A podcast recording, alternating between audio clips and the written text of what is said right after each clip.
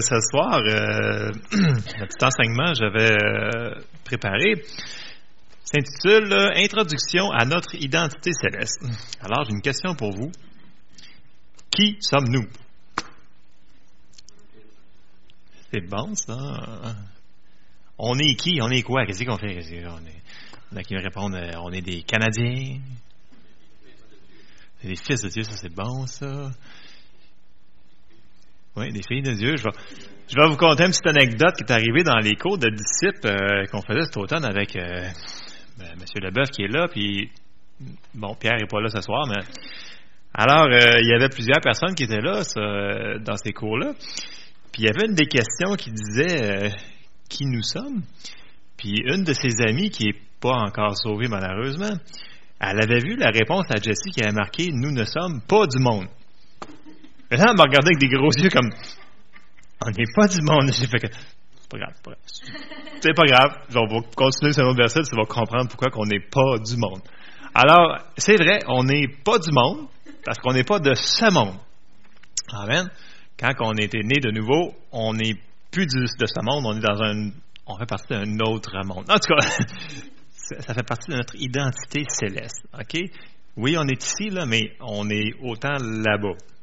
OK? On va aller plein de versets, ça va vraiment être vrai. je vous dis, c'est pas une théorie, c'est, dans la Bible. OK! Euh, on va commencer par Galates 2, au verset 20. L'apôtre Paul dit ici, j'ai été crucifié. Vous pouvez suivre peut-être en arrière parce que ça je peux que je tourne assez vite. Euh, peut-être Jacques qui va suivre avec sa tablette euh, super magique, mais euh, c'est comme vous voulez. C'est quand même assez court comme enseignement, je vous dirais. Galates 2.20, j'ai été crucifié avec Christ. Et si je vis, c'est bizarre comment que les chants, ça arrive tout le temps avec le... On ne sait pas parler là. Il y a aucun rapport là. Et si je vis, ce n'est plus moi qui vis, c'est Christ qui vit en moi. Si je vis maintenant dans la chair, je vis dans la foi au Fils de Dieu qui m'a aimé et qui s'est livré lui-même pour moi. Ce que je veux qu'on retienne dans ce passage-là, il y a tellement de choses, c'est sûr, mais euh, ce n'est plus moi qui vis, c'est Christ qui vit en moi. Bon. La réalité de notre identité est que nous sommes un esprit, nous avons un âme et nous vivons dans un corps. Souvent, on les, on les, on les mélange. Je vais les dire bien tranquillement. Premièrement, on est un esprit. C'est qui nous sommes? On est un esprit. Dieu, c'est un esprit, right? Amen? OK. Nous avons un âme, puis nous vivons dans un corps. Pour l'instant. OK? À un moment donné, on va, on va juste continuer, on va aller plus loin. Amen. C'est ça, Jacques dit Amen. Oui, c'est ça. L'enveloppe va partir exactement. C'est juste l'enveloppe terrestre. C'est notre, euh, en anglais, ils disent the earth suit. En français, ils diraient notre. Euh, euh, ouais, un un, habit terrestre. Ça, c'est notre habit terrestre pour pouvoir qu'on, puisse rester sur la terre. Si tu ne l'as plus, ben, tu t'en vas là-bas. Ce qui est une bonne affaire aussi. Mais, si on a encore de l'ouvrage à faire, il faut qu'on reste. Amen. Alors, quand nous sommes nés de nouveau, le vieil homme est mort et nous sommes nés de l'esprit. 2 Corinthiens 5, 17 à un bon petit bout. Alors, dans 2 Corinthiens 5, si quelqu'un est en Christ, il est une nouvelle créature. Les choses anciennes sont passées. Voici, toutes choses sont devenues nouvelles. Toutes choses sont devenues nouvelles. Et tout cela vient de Dieu qui nous a réconciliés avec lui par Christ et qui nous a donné le ministère de la réconciliation. J'aime bien souvent ici la pause que M. Charbonneau il fait. Il dit si vous vous demandez si vous avez un ministère, vous avez le ministère de la réconciliation. OK? Que tout le monde ici, a un ministère, c'est certain. Plusieurs. Euh, car Dieu était en Christ, réconciliant le monde avec lui-même en n'imputant point aux hommes leurs offenses, et il a mis en nous la parole de la réconciliation. Nous faisons donc les fonctions d'ambassadeurs pour Christ. Nous sommes des ambassadeurs parce que nous vivons, nous, sommes, avons une citoyenneté céleste, mais nous sommes des ambassadeurs, nous représentons le ciel ici sur la terre. Amen. pour Christ. Comme si Dieu exhortait par nous, nous vous en supplions au nom de Christ, soyez réconciliés avec Dieu. Celui qui n'a point connu le péché, il l'a fait devenir péché pour nous, afin que nous devenions en lui justice de Dieu. Je vais juste relire le début du, euh, euh, du passage. Si quelqu'un est en Christ, il est une nouvelle créature. Les choses anciennes sont passées. On va, continuer, on va reculer un petit peu dans 2 Corinthiens. On va aller au, chapitre 2. Puis là, on va lire trois passages dans Corinthiens, dans Pierre, dans Éphésiens, qui dit pas mal la même chose de qui on est vraiment. Donc 2 Corinthiens 2, 6. Ça dit, quel rapport y a-t-il entre le temple de Dieu et les idoles? Car nous sommes le temple du Dieu vivant. Comme Dieu l'a dit, j'habiterai et je marcherai au milieu d'eux, je serai leur Dieu et ils seront mon peuple. Ici, ce que j'aimerais qu'on retienne, car nous sommes, on est qui? On est le temple du Dieu vivant. Et deux autres passages qui disent la même chose, euh, dans d'autres mots, 2 Pierre 1. Alors, dans 2 Pierre chapitre 1 au verset 3. Comme sa divine puissance nous a donné tout ce qui contribue à la vie et à la piété, au moyen de la connaissance de celui qui nous a appelés par sa propre gloire et par sa vertu, lesquels nous assurent de sa part les plus grandes et les plus précieuses promesses, afin que par elles vous deveniez participants de la nature divine, en fuyant la corruption qui existe dans le monde par la convoitise. Donc encore ici, nous sommes participants de la nature divine.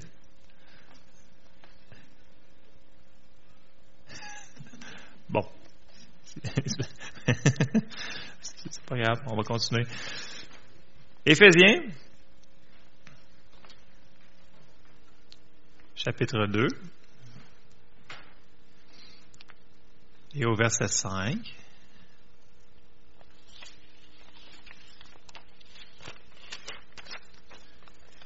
Éphésiens 2, 5. Vous êtes encore là? OK, super. On continue sur les mêmes passages qu'on a mis ensemble. Je vais juste mettre des passages ensemble pour que, ça rentre un petit peu plus. Je sais que c'est très simple, vous l'avez déjà entendu, mais on veut que ça. Je veux faire un point. Éphésiens 2, verset 5. Nous qui étions morts par nos offenses, nous a rendus à la vie avec Christ. C'est par grâce que vous êtes sauvés. Il nous a ressuscités ensemble et nous a fait asseoir ensemble dans les lieux célestes en Jésus-Christ. Donc ça, là, c'est au présent, c'est maintenant. Il nous a ressuscités ensemble, il nous a fait asseoir ensemble dans les lieux célestes en Jésus-Christ. Je sais que ça semble énorme à concevoir, mais c'est la vérité qu'il faut qu'on s'approprie. Afin de montrer dans les siècles à venir l'infinie richesse de sa grâce par sa bonté envers nous en Jésus-Christ. Car c'est par la grâce que vous êtes sauvés par le moyen de la foi. Cela ne vient pas de vous, c'est le don de Dieu. Ce n'est point par les œuvres afin que personne ne se glorifie, car nous sommes son ouvrage ayant été créé en Jésus-Christ pour de bonnes œuvres que Dieu a préparées d'avance afin que nous les pratiquions. Bon, ça c'était mon introduction. Alors, nous sommes une nouvelle créature, toutes choses sont passées. Ce qui est merveilleux dans tout ça, c'est que quand tu es né de nouveau, c'était la partie la plus facile, parce que c'était instantané. Presto! Et voilà, ton esprit n'a pas été euh, rénové, il a été né de nouveau. On n'a pas été réparé. Non, on a été complètement. C'est une nouvelle, nouvelle créature. Toutes choses sont nouvelles. Ok, c'est pas comme un vieux matelas qui a été réparé là. Ils l'ont pitché aux poubelles. nous sommes une nouvelle créature. Amen. Bon, ça, ça se fait instantanément lors de la nouvelle naissance. Le restant, c'est un processus. OK? Bon, s'il y a quelqu'un qui a déjà entendu prêcher Jeff Davidson, vous avez entendu souvent parler du processus. Le processus, ben, c'est un processus, faut être patient. Euh, mais il y a des choses qu'on peut faire pour toujours avancer dans ce processus-là. On va aller le voir. On va faire une petite excursion dans Jacques 1.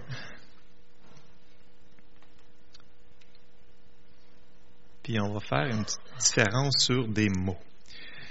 Jacques 1, euh, verset 21. C'est pourquoi, rejetant toute souillure, et tout excès de malice, recevez avec douceur la parole qui a été plantée en vous et qui peut sauver vos âmes. Là, le monde font un point d'interrogation. Sauver, mais là, c'est Jacques qui écrit à l'Église. Là, il a dit Sauvez vos âmes. Le monde nous dit Mais non, je suis déjà sauvé. Oui, oui, il sait, vous êtes déjà sauvé. Votre esprit est déjà sauvé. Lui, ce qu'il veut que vous travaillez, c'est l'âme. Bon, il y avait un autre verset. Là, j'ai manqué de temps après-midi pour le trouver, celui que je voulais dans la version. Mais il y a une autre place. Je ne sais plus dans quel épître que c'est qui dit travailler à sauver vos âmes aussi. D'autres, si tu le trouves, tu me le pitches. Mais euh, c'est dans la parole. Donc, Jacques a dit ici, puis dans d'autres traductions, en anglais, c'est la même chose. Il faut recevoir avec douceur la parole qui a été plantée en vous et qui peut sauver vos âmes. Donc, c'est un processus. Celle-là, l'âme, OK, on a parlé de l'esprit instantané, on est né nouveau, nouvelle créature, c'est fait. L'âme, OK, ça, il faut qu'on travaille dessus. Ça a rapport avec nos pensées et ces affaires-là. C'est dans la Bible, right? OK, je sais que ça peut être choquant, mais il faut travailler à notre salut. On vient de lire que c'est par la grâce, mais là, on veut travailler notre maturité spirituelle, ce qui est vraiment différent, qui est le renouvellement de l'intelligence, le processus. OK? On va aller dans Hébreu 4, 12. Hébreu 4, 12.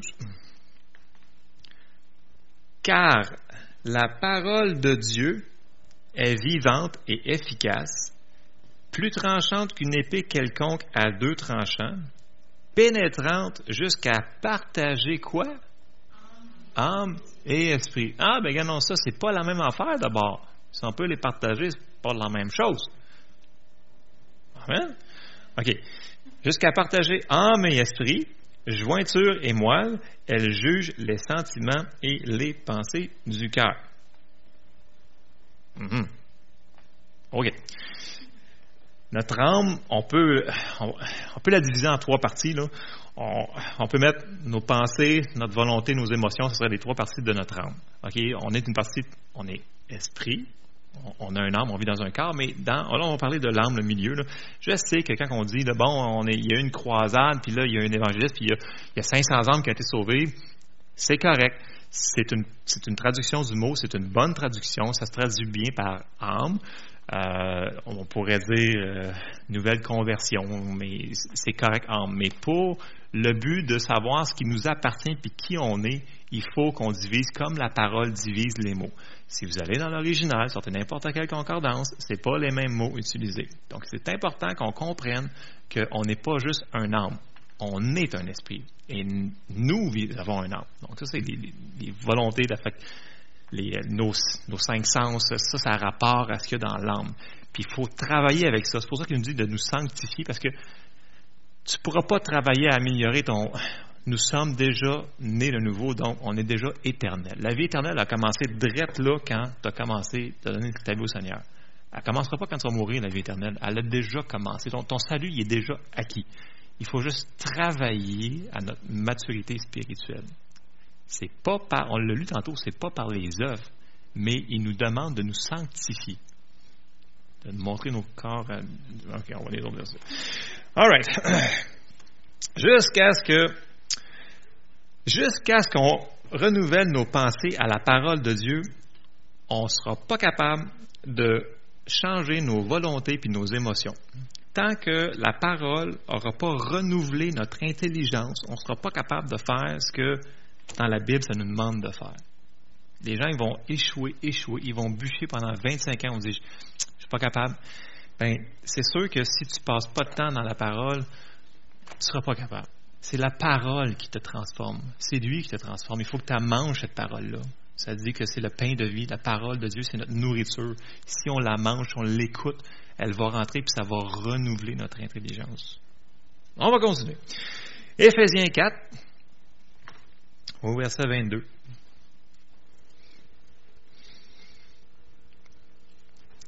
Éphésiens 4, 22. J'ai coupé parce que ça faut repetir. J'ai eu égard à votre vie passée du vieil homme qui se corrompt par les convoitises trompeuses, verset 23, à être renouvelé dans l'esprit de votre intelligence et à revêtir l'homme nouveau, créé selon Dieu, dans une justice, une sainteté que produit la vérité. Oh, parenthèse. Verset 23, il dit à être renouvelé dans l'esprit de notre intelligence. Ça veut dire, finalement, dans notre âme. C'est ce que c'est traduit ici dans j'ai pris Louis II parce que c'est le step plus facile. À être renouvelé dans l'esprit de notre intelligence. Puis dans le verset 24, il y a un mot qui est bien important. Et à revêtir l'homme nouveau. Mais revêtir, là, ça ne se fait pas tout seul. Le matin, quand tu arrives à côté de ta paire de jeans, ben, elle ne saute pas dessus. À moins qu'elle soit bien, bien sale. ça serait problématique. Mais sinon, mettons que vous faites du lavage régulièrement, votre paire de jeans, il va falloir que vous fassiez un effort. Puis votre gilet, ça va être la même affaire. Il va falloir faire un effort pour revêtir. OK? Donc, c'est une décision que vous avez mise ce matin-là de s'habiller, ce qui est bon pour tout le monde. OK? Euh, on, aime, mieux que vous arriviez ici bien habillé. OK? Euh, donc, ce qui, veut dire ici, c'est que ça va prendre une action, ça va prendre un effort, ça va prendre une décision de ta part pour le faire revêtir cet homme nouveau. Amen. Créé selon Dieu dans une justice et une sainteté qui a produit la vérité. Bon. Romains 12, verset 1.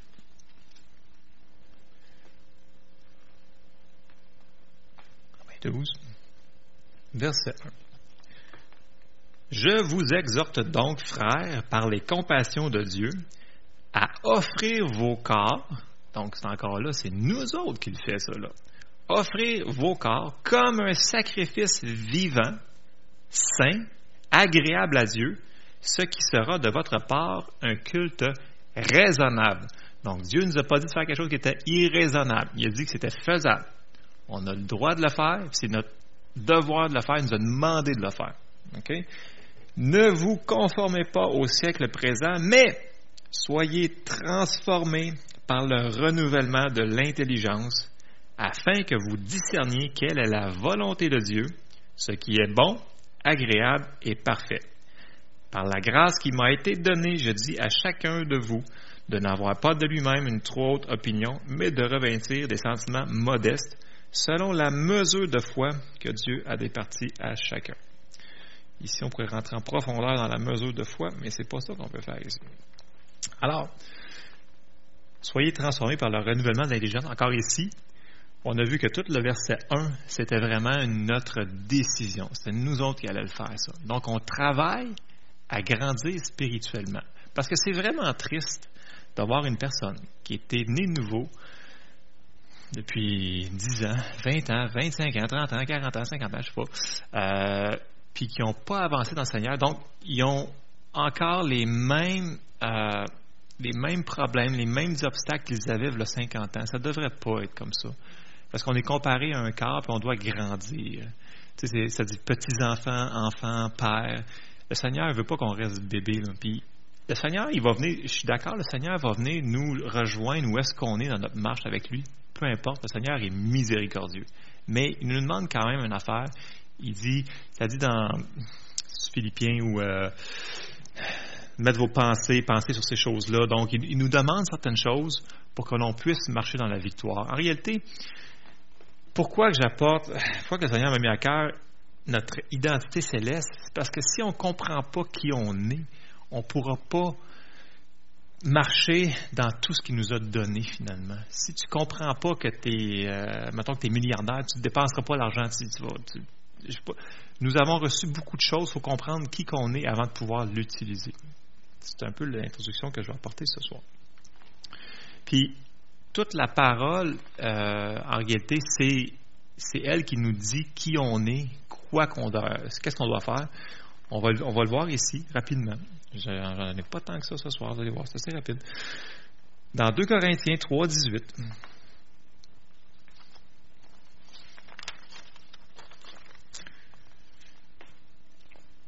« 2 Corinthiens 3, 18.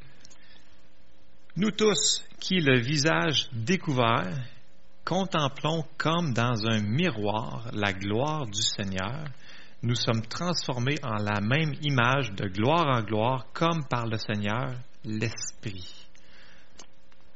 Comme dans un miroir. Donc, la parole, nous regardons dans la parole comme dans un miroir. Puis là, on voit, le, Seigneur vit en nous. Donc, sa gloire va sortir. Donc, les attributs du Seigneur vont apparaître éventuellement avec le renouvellement de l'intelligence. On va voir un autre miroir dans Jacques, dans Jacques 1, au verset 22. Jacques 1, 22. Ça dit Mettez en pratique la parole, je vous le dis souvent, et ne vous bornez pas à l'écouter en vous trompant vous-même par de faux raisonnements, car si quelqu'un écoute la parole et ne la met pas en pratique, il est semblable à un homme qui regarde dans un miroir son visage naturel et qui, après s'être regardé, s'en va et oublie aussitôt qui il était. Mais celui qui aura plongé les regards dans la loi parfaite, la loi de la liberté, et qui aura persévéré, n'étant pas un auditeur oublieux, mais se mettant à l'œuvre, celui-là sera heureux dans son activité. Alors, le miroir, là, c'est, votre Bible, c'est la parole de Dieu. Le miroir, quand on voit, là, OK, ça dit que nous sommes en Christ qui nous sommes. Nous sommes la justice de Dieu. Nous avons été sanctifiés. Nous sommes, nous avons été guéris. Nous avons été rachetés de la malédiction. Toutes ces choses-là, c'est le miroir qu'on voit qui nous sommes. C'est ça qui nous fait voir. Ça nous fait voir qui on est. Si tu pars de là, tu dis, ouais, parce que tu te distrais par ça, puis tu oublies qui tu es là-dedans, ben, tu viens d'oublier ton identité. Tu as complètement oublié. Puis la seule chose qui peut te, le dire, c'est qui? C'est la parole de Dieu faut que tu retournes dans la parole, peu importe ce qui t'a fait penser ou changer autrement de ce que tu étais. Ce que Jésus a dit que nous étions, c'est ce que nous sommes. Ce que Dieu a dit que nous étions, c'est ça. Donc le miroir, c'est la parole de Dieu. C'est important qu'on regarde puis qu'on s'en souvienne. Puis ça dit au début du verset de le mettre en pratique. Amen. Euh, OK. Donc on avait dit c'était un processus processus, euh, on peut lire euh, Jean 8, 32. Euh, oui, oui, oui. Ça dit, Jean 8, 32, ça c'est le miroir que je parlais, je, fais la connexion. Vous connaîtrez la vérité, et la vérité vous affranchira. Donc, quand vous allez connaître dans le miroir de la parole qui vous êtes, ça va vous affranchir, ça va vous libérer, ça va vous donner la victoire. Amen. C'est bien important de savoir qui qu'on est. Nous devons toujours regarder en fonction que on est né de nouveau et que on n'est plus sous aucune condamnation, aucune en connaissant notre identité, qu'on est comme ça, ça va nous aider de comprendre que Dieu, c'est un Dieu d'amour, puis qu'il a tout fait pour nous donner, puis qu'il marche dans l'amour, puis qu'il veut qu'on s'approche d'un Dieu d'amour, puis qu'en lui, à cause de ce qu'il a fait, on n'a plus aucune condamnation sur nous autres. On va le lire dans Romains 8, au verset 1. Dans Romains 8, 1, J'aime bien le temps qui est mentionné ici. Il n'y a donc maintenant. Donc, à, chaque fois que vous allez lire ce verset-là, ça va être là. Maintenant, c'est toujours maintenant. Right? si je lis dans deux minutes, ça va être encore là. Donc, il n'y a maintenant aucune condamnation pour ceux qui sont en Jésus-Christ. En effet, la loi de l'esprit de vie en Jésus-Christ m'a affranchi de la loi du péché et de la mort. Ça, c'est une très bonne nouvelle. Il n'y a plus aucune condamnation pour nous. Bon, ça dit aussi, on ne tirera pas sur l'autre côté. Il ne faut pas aller dans les deux extrêmes. Là. si on pêche, il est fidèle pour nous pardonner si on confesse nos péchés. Amen. Tu fais une, petite erreur, Seigneur, je te demande pardon, clac, clac, on retourne. Il n'y a maintenant aucune condamnation. C'est fini. Parce que la condamnation, c'est une des pires choses qui peut nuire à notre foi. Ça fait plusieurs semaines qu'on parle de la foi. Mais si ta foi, il y a de la condamnation dans ta vie, ça ira pas loin. Si tu n'as pas d'espoir, tu n'auras pas grand foi. Puis la foi fonctionne par l'amour. C'est tout relié ensemble, c'est dans le même paquet. Amen. OK. Je termine. Euh, notre salut est complet. Mais notre croissance spirituelle est dépendante de l'effort mis pour changer nos pensées, nos volontés, nos émotions. Lorsque nous laissons la parole de Dieu agir dans nos vies, nous allons voir la vraie nature de Jésus-Christ sortir de nous. Une personne qui était née de nouveau a deux minutes ou une personne qui était née de nouveau a 20 ans n'est pas plus sauvée une que l'autre. OK? La seule différence, s'il y en a une qui a commencé à marcher, est peut-être plus mature spirituellement. Donc, elle est plus un miroir, théoriquement, elle est plus un témoin. Nous sommes tous appelés à être des témoins de Dieu. Donc, quand elle marche quelque part, peut-être qu'elle reflète plus Jésus que l'autre personne. Parce que, une personne qui, vient d'être nouveau, ça se peut qu'elle fume encore, ça se peut qu'elle ait même encore le même vocabulaire super gentil. Euh, ça prend un petit peu de temps pour marcher dans la sanctification. Amen. Mais cette personne-là, amoureux-là, est aussi sauvée que l'autre personne. Il n'y a pas de différence. Là, on travaille sur travailler sur notre maturité spirituelle. Alors, mon encouragement pour ce soir, la vie éternelle a déjà commencé ici. Prenons le temps dans nos vies, à chaque jour, dans nos horaires, euh, de mettre la parole dans nos vies à chaque jour. Elle va transformer nos vies. C'est Dieu qui va le faire par sa parole. Donc, je vous encourage à, dans votre horaire chargé, de prendre du temps avec le Seigneur pour vous regarder dans le miroir et que sa parole vous transforme. Amen. Alors, je vous laisse là-dessus. Je laisse la place à M. Charbonneau.